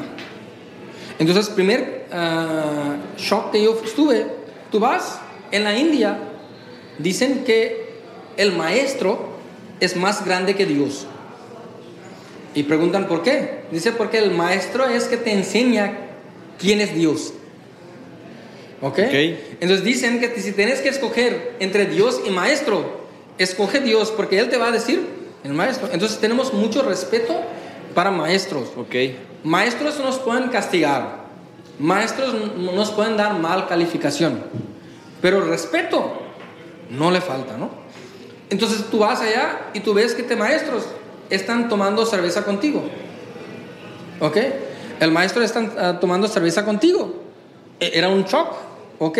La segunda shock es, en esa época de noventas en la India, familias ricos puedo entender, pero familias de middle class, de lower middle, pobres, no tenían lujos de tener novia. ¿Ok? Ok, ok. Y la sociedad era muy cerrada en ese sentido.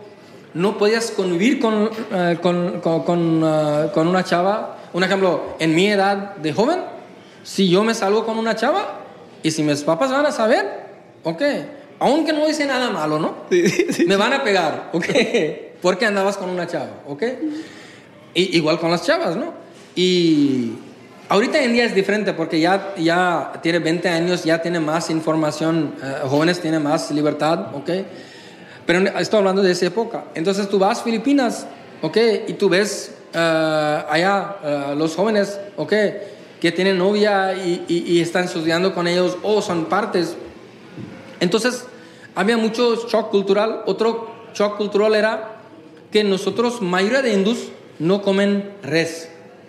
¿Por qué? Porque nosotros consideramos vaca como sagrada, que es una mamá. Nos da leche, queso, mantequilla de leche de vaca, ah, lo hacemos de leche diferente, dulces, ok, ah, arroz con leche. Entonces, como consumimos esto y ah, lo utilizamos, excremento del vaca como fertilizante, entonces vaca es sagrada, es una ah, ah, ah, axis o centro de economía rural. Y allá la gente comiendo res, beef. Entonces tú estás comiendo y tu lado hay otro compañero y está comiendo res. Y, y le- ese sentimiento, ese cambio cultural. Y nosotros en ese tiempo traíamos que otros países están bien desarrollados porque las personas son muy inteligentes. Pero cuando llegamos en la maestría y no- nos dio cuenta que lo que estudian muchos son nosotros, lo que son inteligentes son no- nosotros. Entonces, mayoría empezaron a buscar por qué otros países están desarrollados, por qué tiene riqueza. Y nos dio cuenta el aprendimiento, que ellos toman riesgo, están más abiertos, ¿ok? Entonces, esa escuela ah, ah, fue muy bien. Ah, logré estar en Dean's List, en top 10 de, de mi, de mi 120 compañeros. Gané becas ahí. Y como en, en colegio ah, siempre tiene forma de vida de estudiantes, yo siempre era muy disciplinado.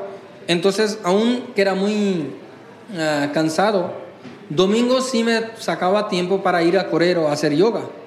Entonces, yo recuerdo cuando era domingo en la mañana, me iba saliendo de colegio para ir a correr y lo veía a mis compañeros viniendo de antro.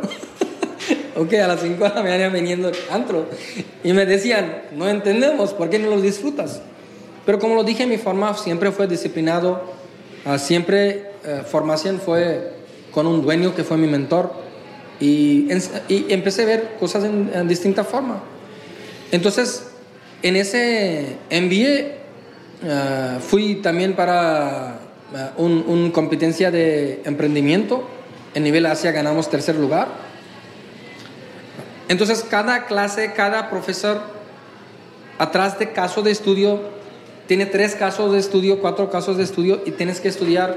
ah, un caso de estudio te tomaba fácilmente dos y media o tres horas. Entonces, tres casos de estudios te llamaban nueve horas y si tiene cuatro, te llevaban 12 horas. Entonces, si cuatro a la tarde empezaste a estudiar y tiene cuatro casos de estudios, tú terminas cuatro a la mañana.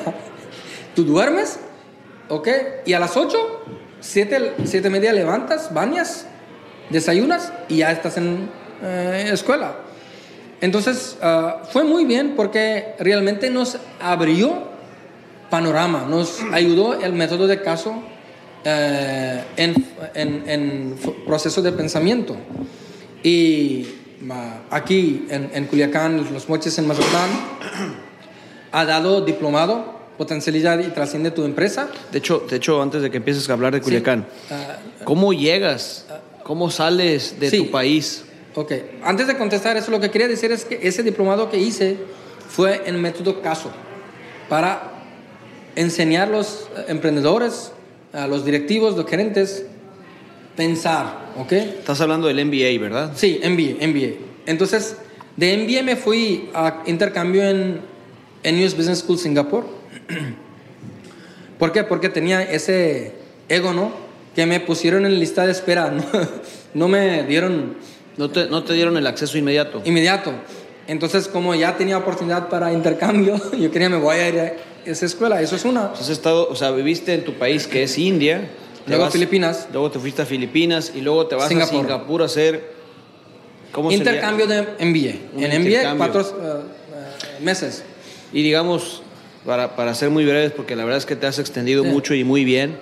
¿Qué pasa en Singapur? ¿Qué estudias en Singapur? Es mismo parte de MBA, pero fui me, eh, me Singapur. ¿Por qué? Porque eh, yo quería entrar en el mundo de finanzas. ¿Ok? I wanted to be an investment banker, ¿ok? Pero lamentablemente en 2008 el mundo empezó a caer de bolsa, ¿no? Eh, Era muy fuerte el meltdown, subprime meltdown, y, y no tenía trabajo. Entonces me busqué trabajo, segundo trabajo, ah, eh, que es obvio para los MBAs en la consultoría. Pero ahí le voy a explicar una cosa. Me eh, gradué y me dijeron que eh, no tenía dinero tanto suficiente que de Singapur puedo volar a Filipinas para recoger mi, eh, eh, mi graduación, para participar en mi graduación. Entonces, eh, la- la- el colegio de Singapur dijo que tus certificados te vamos a mandar después de dos meses. Entonces yo dije, entonces no me van a graduar, no me van a dar esa graduación. me marqué a mis amigos en la escuela y dicen, tú tienes, no, no le llevaste tu degree, tu, tu carta de graduación. Yo le dije, no. Yo le dije, ya que terminó mi carrera, eh, mi, mi escuela, dos años. No, tú tenías listo mucho antes. ¿Y cómo que? No sabes, ¿no? Entonces, la historia es que como yo estudiaba muy bien, en, antes de cuatro meses yo tenía ah, calificaciones que yo no tenía que estudiar últimos cuatro meses. ¿Me explico? Ok. Sea, Yo- estabas como exento. Sí, entonces ah, mi otro aprendizaje fue de la vida es que siempre estar atento, ¿no? De las cosas. Claro. Entonces mi amigo trajo ese, ese, ese.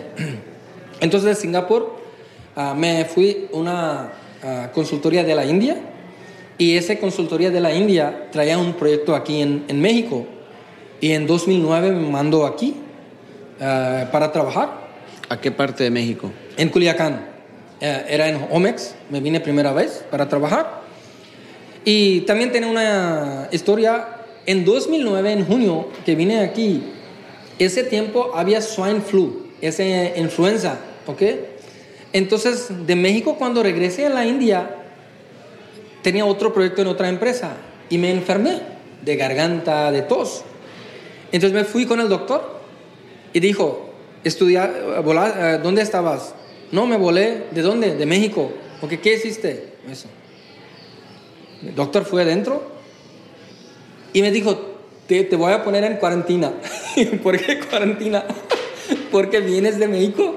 Ok. Y México, Estados Unidos traían problemas Sí, sí. de influenza Claro. y no queremos que contaminas todo eso. Pues sí. Entonces ah, me pusieron en cuarentena y yo dije, no tengo ningún problema. Ok. Y en ese tiempo gobierno puso ah, oficiales, me marcaron y todo. Y luego me eh, pusieron en observación de tres días y pasó que era una tos normal, era una tos normal y se, se, se quitó y, y, ya, y ya. Entonces eso fue mi primera experiencia en México.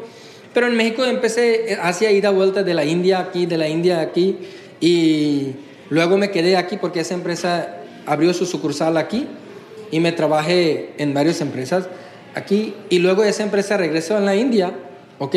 Y yo me quedé aquí y yo hice mi propia empresa, Banyan Consulting, ¿ok? Y de 2015 para adelante estoy ah, ah, con mi propia empresa y estoy aquí trabajando en México. Fíjate que me gustaría hacerte algunas breves preguntas en relación al trabajo que tienes ahorita.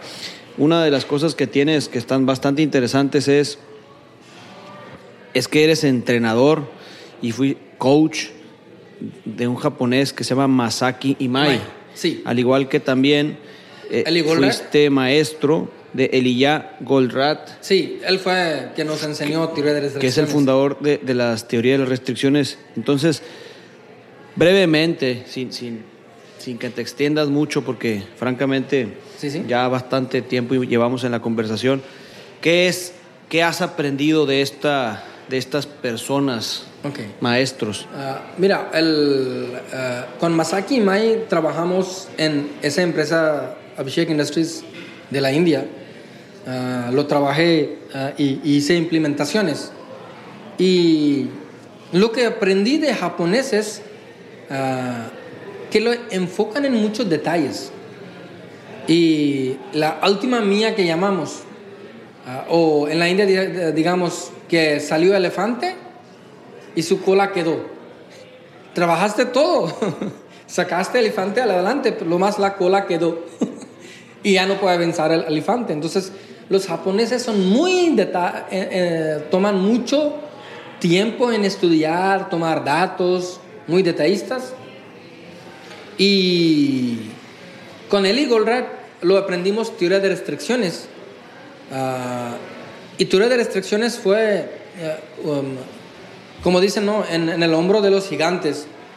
Ah, aprendimos cómo trabajar con sentido común, que el negocio es sentido común ah, y cómo utilizar simplicidad para resolver problemas complejos.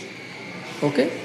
Entonces, ah, los dos maestros fueron excelentes. ¿Ok? Ah, Masaki Mai ha escrito libros Kaizen, Gemba Kaizen. Ah, Eli Golder ha escrito muchos libros, el famoso es La Meta, que recomiendo que la gente estudien, ah, lean. Entonces, ah, eso fue mi ah, entrenamiento. Platícanos, o sea, el, el tema de, de la teoría de restricciones dices que es así de simple. Ok, Es- ah, teoría de restricciones, le voy a explicar cómo explicó eh, Eli Goldberg. Planetas están moviendo alrededor de estrellas. Estrellas están en galaxia. ¿Ok? Muy complejo. Pero el Newton eh, utiliza nomás tres Estás hablando de Isaac Newton, ¿verdad? Sí, Isaac Newton. Utiliza nomás tres reglas para explicar la gravedad. Ah, otra forma que puedo decir, el río tiene agua, tiene piedras. Sí, todo lo que sube cae, ¿no? Eso es Newton, lo que me acuerdo. Me acuerdo. Pero si quieres que el río tenga flujo, no tienes que quitar piedras chiquitas. Las piedras grandes, si le quitas, el flujo de río empieza. Entonces, teoría de restricciones dice que en negocio tienes muchas variables. Tienes que buscar uno o dos variables que se llaman core problem, ¿ok? El problema principal. Problema principal. Uno o dos puntos que vas a tocar y se va a hacer cambios. Es decir, muchas personas dicen, oye, quiero bajar peso, ¿ok? Y dices, ¿qué hago para bajar peso? Me voy al gimnasio, me hago dieta, ¿ok? Me, me voy a medir mi peso cada día. Midiendo peso cada día no te va a asegurar. Yo le digo, una cosa que tiene que hacer, una cosa, que si tú haces, te vas a bajar peso, es duermes temprano, levantas temprano. ¿Por qué? Porque cuando vas a dormir temprano vas a comer antes, ¿ok? Tu cuerpo puede eh, digerir bien. Y cuando vas a levantar temprano, ¿ok? Tú vas a ir al gimnasio, ¿ok? Te vas a cansar. Y al final del día, ya. Entonces, si alguien quiere bajar peso utilizando teoría de restricciones, primer punto que tiene que hacer, un punto es dormir temprano, levantar temprano. Eso es uno, un ejemplo. Segundo, me voy al gimnasio, me corro, me hago dieta. No. Si quieres bajar peso, otro punto que tiene que hacer es lo que consumes calorías debes de gastar más. Punto. Ok. Entonces, si estás consciente que estás comiendo menos calorías y están gastando más, el cuerpo solamente te va a adelgazar. Pero si tú estás haciendo dieta y no estás gastando esas calorías, no vas a bajar peso. Entonces, teoría de restricciones utiliza ah, ah, principios básicos, que, eh, que en inglés se llama first principle, ¿ok? Eh, Supuestos eh, básicos, uno, dos, que tú tocas y te va a mejorar flujo de negocio, flujo de la vida. En este caso estamos hablando que tú aplicas para la empresa, Sí, pero me imagino que esto, pues finalmente las empresas trabajan personas. claro, claro, claro. Y Entonces, entonces digamos que la metodología está más aplicable para la persona. claro, ah, ah, como expliqué, cómo bajar peso. Sí, sí, sí. Ok, eso es la teoría de restricciones, principio que utilizo. En Singapur están utilizando enseñar niños procesos de pensamiento ah, utilizando herramientas de teoría de restricciones. Ok, entonces teoría de restricciones para nosotros es una filosofía, no es una herramienta que puedes utilizar en tu vida personal o vida ah, profesional. Y cuando hablas, cuando fuiste entrenado por el coach japonés Masaki Imai, ¿él quién es? Ah, Masaki Emai, si vas a buscar por Google, tiene una empresa que se llama Kaizen Institute. Y ¿Cómo se llama, perdón? Kaizen Institute. Ok. Y él es que documentó todo el proceso de Kaizen de Japón, puso en un libro y enseñó al mundo. ¿Ok? Entonces él es muy famoso. Toda esta información tú la obtienes en tus trabajos de la India.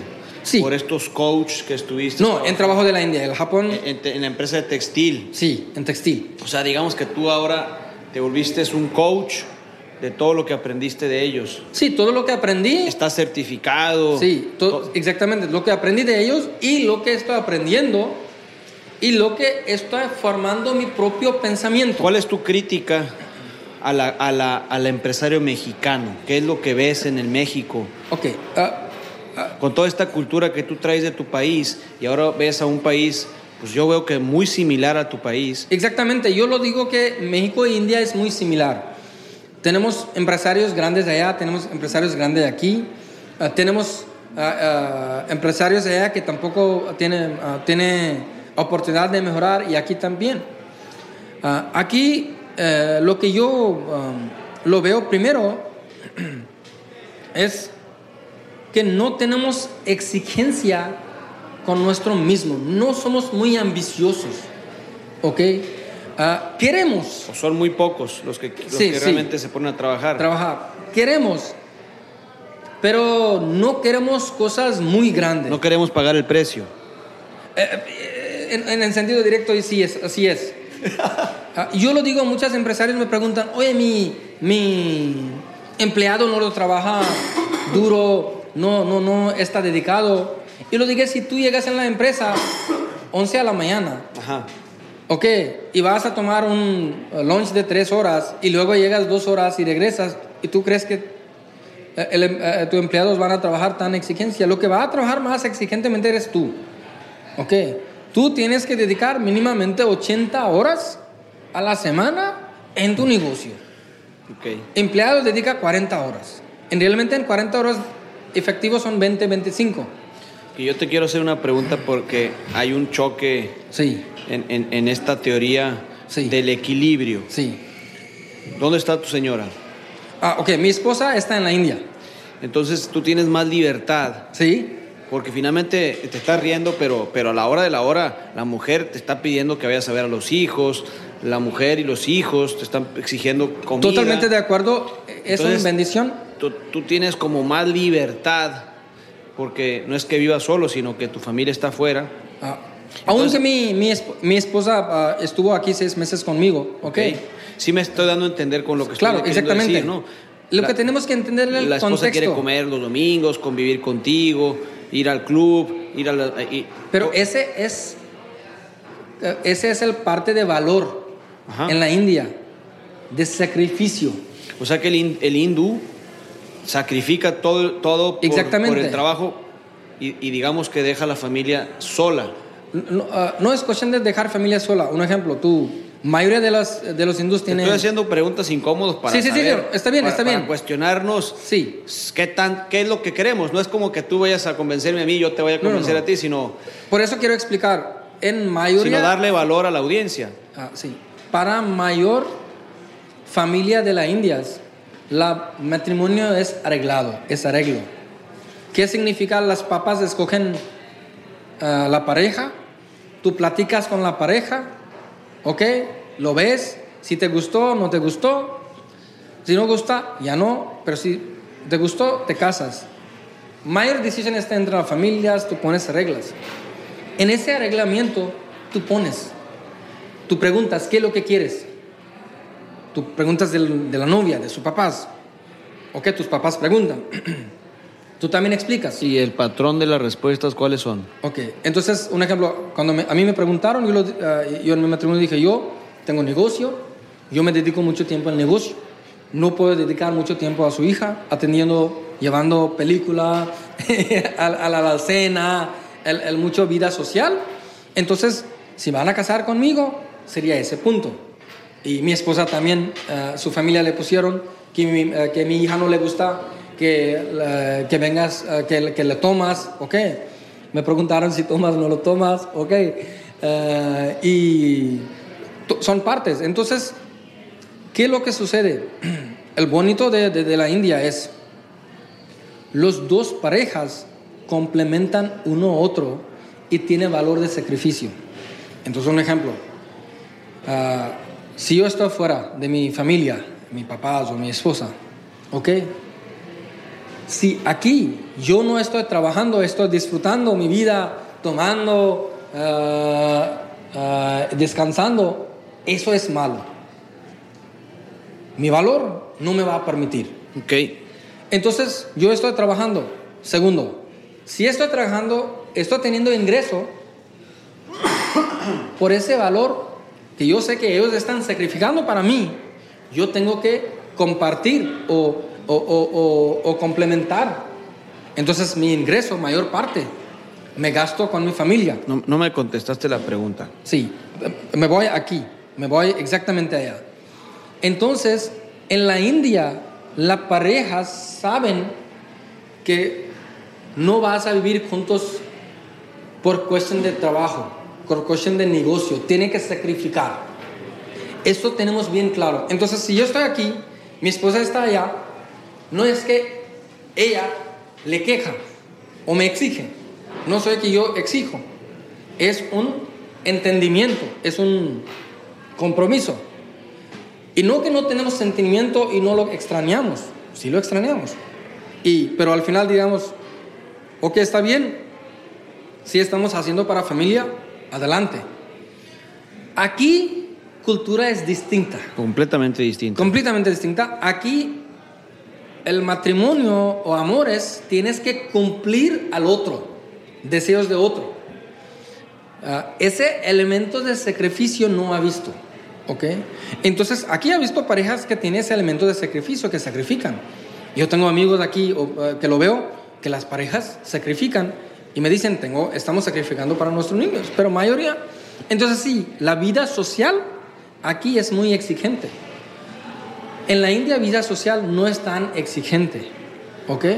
Segundo, como yo estoy fuera de mi país, tengo más libertad porque no tengo compromiso social, una boda, ¿ok? Aquí, si tú estás en la misma ciudad, mismos familiares, mismos amigos, tiene bodas, tiene salidas, tiene vacaciones, tiene eventos, ¿ok? En esa parte sí estoy consciente que tengo más libertad y más tiempo, pero aún, yo lo digo, 80 horas a la semana significa 12 horas, 6 días, ¿ok? Me, me gustaría eh, Ok. ya ir cerrando la conversación. Los problemas más comunes que te topas con una empresa, ¿cuáles son? Ok, mayoría de empresas ah, ah, en México que ha visto, ¿Estás muy caro? ah, Esta pregunta. ¿cómo? Te preguntan, ¿estás muy caro? No, en, eh, es cuestión de valor que agrego, ¿ok? ¿Qué es lo que veo? Mayoría de empresas son familiares y a nivel mundial familiares y eso está bien y eso no está mal. Pero lo importante es que no pueden separar familia y negocio. Entonces mi her- hermano grande es hermano grande, tiene más poder, aunque no sabe negocio. Es decir, ¿ok? Segundo, yo soy patrón, yo el que lo hice el negocio, entonces yo quiero que trabajan como yo quiero. Pero el patrón tiene 50 años y mundo ha cambiado. ¿Ok? No están dejando libertad para que niños desarrollen. Tercero, lo que veo es, no tenemos muy buen proceso de reclutamiento. El, el, el, Departamento de Recursos Humanos, práctica de recursos humanos, el país ocupa un desarrollo. Por ejemplo, en la India tenemos dos escuelas muy famosas donde tú estudias no más recursos humanos. Tú haces MBA en recursos humanos. Tú haces graduación solamente en recursos humanos. Y recursos humanos no significa psicología. ¿Ok? Recursos humanos significa desarrollo organizacional, buscar talento, atracción de talento, retener talento, ¿Qué tan capacitación. ¿Qué tan importante es el entrenamiento y las capacitaciones? Ahí me, me, me, me, iba a esa parte. Uno es reclutamiento, está mal.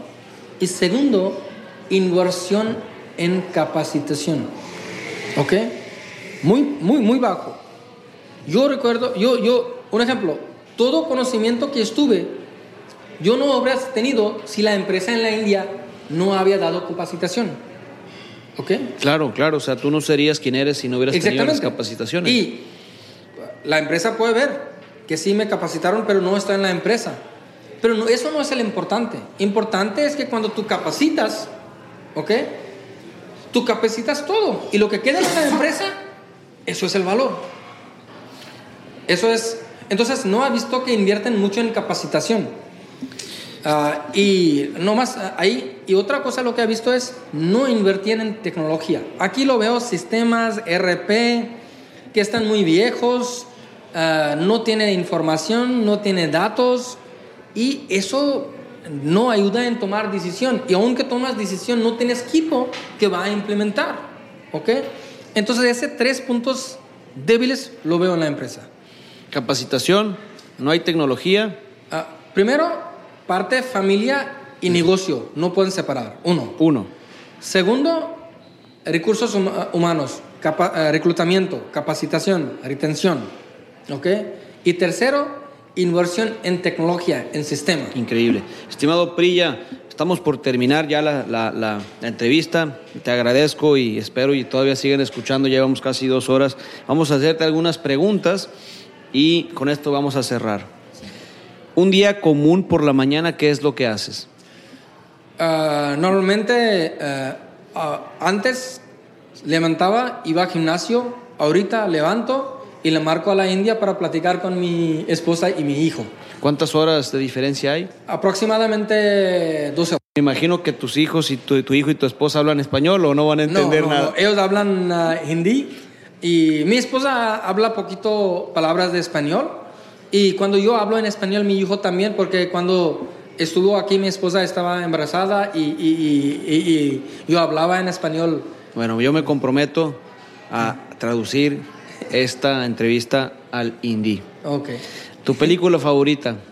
Uh, en la India uh, hay una película que se llama Zindagi Na Mile Dobara. Porque habla de vida de los hindús y yo puedo relacionar. ¿Ok? Y en, uh, en, en, en, inglés, Hollywood, sí. tengo una película que hay varias películas, pero lo que he visto mucho es el The Peaceful Warrior. Peaceful Va. Warrior, el guerrero, el guerrero en paz. La traducción de las dos películas es, ok, ya me dijiste la segunda y la primera, ¿tendrá traducción? El, primera se llama Zindagi Na Mile Dobara y tiene canciones español e hindi en una, fusión. Ok. Porque eso podemos decir no hay segunda vida. Ok, esa sería la traducción. Traducción. El libro, bueno, antes de hablar de, de, la siguiente pregunta, a mí me hiciste recordar una película que se llama Los Tres Idiotas. Sí, también es uno de favoritas mía. Es una sí. gran película hindú. Sí, y viendo tú puedes ver cómo es formación de los niños. Exactamente, es, es, una película que también vale la pena verla. El libro que más has disfrutado, y, y, y puedes decirme dos, tres, cinco, ¿no? Ok. El libro más, más que yo he disfrutado es uh, La Meta, uh, The Goal, de Eliyahu Goldratt. mucho ah, lo disfruto, mucho lo leo. Ah, yo soy mucho ah, de literatura, poesía, entonces tengo libros ah, de la India, ah, hindi. Ok. Entonces hay un muy famoso poesía que se llama Bachchan, Harivansh Rai Bachchan, y tiene libros ah, de poesía que estudio. Uh, Shankar Prasad también lo estudio. No tengo ningún favorita de inglés, pero ha disfrutado Sherlock Holmes, ¿ok? Como lo dije, Eli Gollard, ah, The Goal, no es obvio, ah, hemos estudiado. Ah, mucho ha estudiado libros en ah, lo que salen en Estados Unidos. Y, y eso es mi sugerencia para México que deben de estudiar inglés. Ok. ¿Algún video que sugieras? Ah, algún videos que sugiero. No veo tanto películas ni tanto YouTube o Netflix, pero me sigo mucho el maratón, ¿ok? Corría mi maratón antes. Tengo casi dos años que estoy disfrutando mi vida familiar y no estoy eh, iniciando. Ahí en YouTube hay muchos ah, videos cómo entrenan kenianos de personas de Etiopía. Y lo que enseña ese video, no ocupas tenis caros, no ocupa un buen gimnasio. Cómo en vida sencilla están entrenando. ¿ok? Ok. Entonces lo recomiendo de un corredor Haile Gebrselassie y ahorita un corredor que está tratando de correr maratón en menos de dos horas. Se llama Eliud Kipchoge. Ok, y creo que 20 o 19 de octubre en Alemania va a correr. Ah, ah, o no, en Austria tal vez ah, va a correr para romper ese meta. Tu frase. Mi frase, tengo varias frases, ok. Uno de frases que me encanta, que me ha apoyado mucho es, there is nothing to lose. ¿Qué significa? Lo que vas a hacer en la vida tiene que hacer. Y si no lo logras, no lo pierdes. Le ganas una experiencia. Tu color. Mi color favorito es verde, azul marino, blanco. ¿A quién admiras?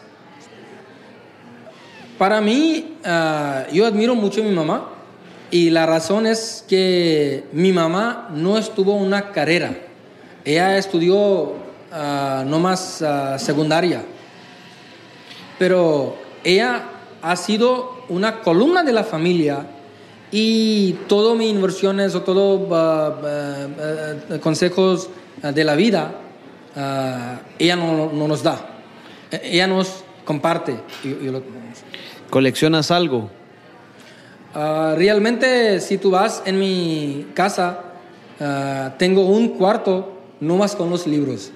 Solamente con libros, ok. Si volviera a vivir una persona, ¿quién sería? ¿Qué harías y qué le preguntarías? Ah, si quería vivir una persona, Si volviera a nacer Ok. o si volviera a vivir una persona, ¿quién sería? ¿Qué harías y qué le preguntarías? ok. yo, ah, como soy de familia de militares, y esa parte lo, ah, no lo dije, que yo lo hice examen de militares y yo quería entrar en militares, pero mis papás no lo dijeron. Dijeron, no, tiene que estudiar. Entonces, si me, hubieran, si me voy a nacer, me voy a entrar en militar, me voy a servir mi país y ah, no voy a hacer ninguna pregunta. Ok. Voy a, voy a volver a hacer la pregunta que va más, en, va, va más en relación a si volviera a vivir una persona, ¿quién sería? Volviera a vivir una persona. ¿a O qué sea, si- reborn, si alguien, si alguien volviera a nacer, si- perdón, si alguien volviera a vivir, Sí, al- algún familiar, algún tío, algún amigo, ok, por, por eso lo dije. Ah, en ese sentido, ah, es que no es un reborn, es si quisieras recordar a alguien o estar más tiempo con una persona, ok, en ese sentido, ah, yo, como lo dije a mis papás, ah, mi mamá, mi papá están, pero mi abuelo, ah, mi abuelo que, quería ser, y la razón es que mi abuelo ah, perdió sus papás cuando era cinco años.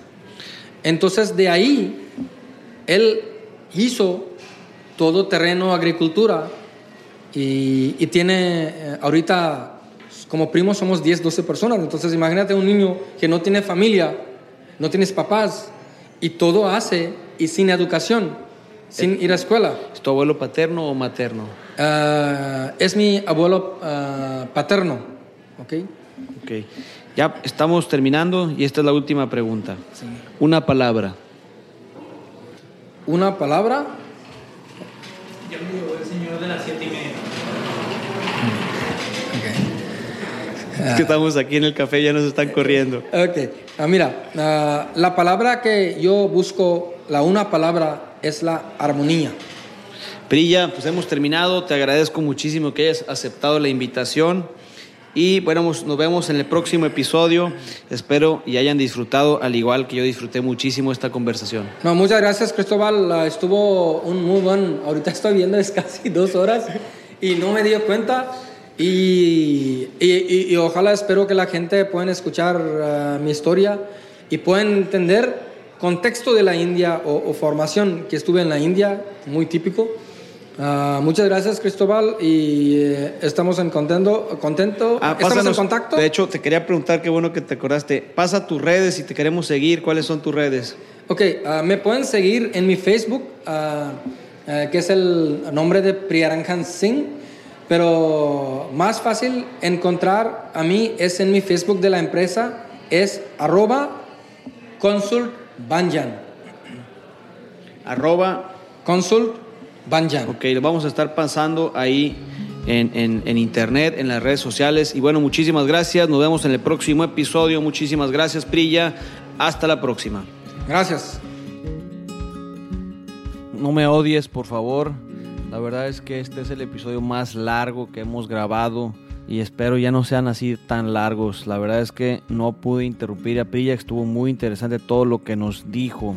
Si gustas saber más de Orígenes, entra a la cuenta de Instagram, Orígenes Podcast. Ahí sabrás más detalles de quiénes son nuestros invitados. Te tengo tres noticias. La primera, ya llevamos seis meses y por eso quiero festejar contigo compartiendo que a partir de este mes de noviembre vamos a empezar con un episodio cada semana. Segundo, a partir de ya, de este mes de noviembre, el primer martes de cada mes voy a estar sacando un nuevo episodio con el nombre Procosodio. Van a durar estas cápsulas de 15 a ve- 20 minutos y estaré compartiendo temas de cómo veo la vida, temas de espiritualidad, psicología, familia, trabajo, valores, líderes, temas de actualidad y cosas que a mí se me antojen decir. Y la tercera noticia, tuve la oportunidad de, de estar esta semana en la ciudad de Monterrey y tuve la oportunidad de estar en el Festival Mexicano del Podcast que organizó Diego Barrazas de su podcast Dementes. Tuve la oportunidad de conocer a varios podcasteros mexicanos como Rorro Chávez,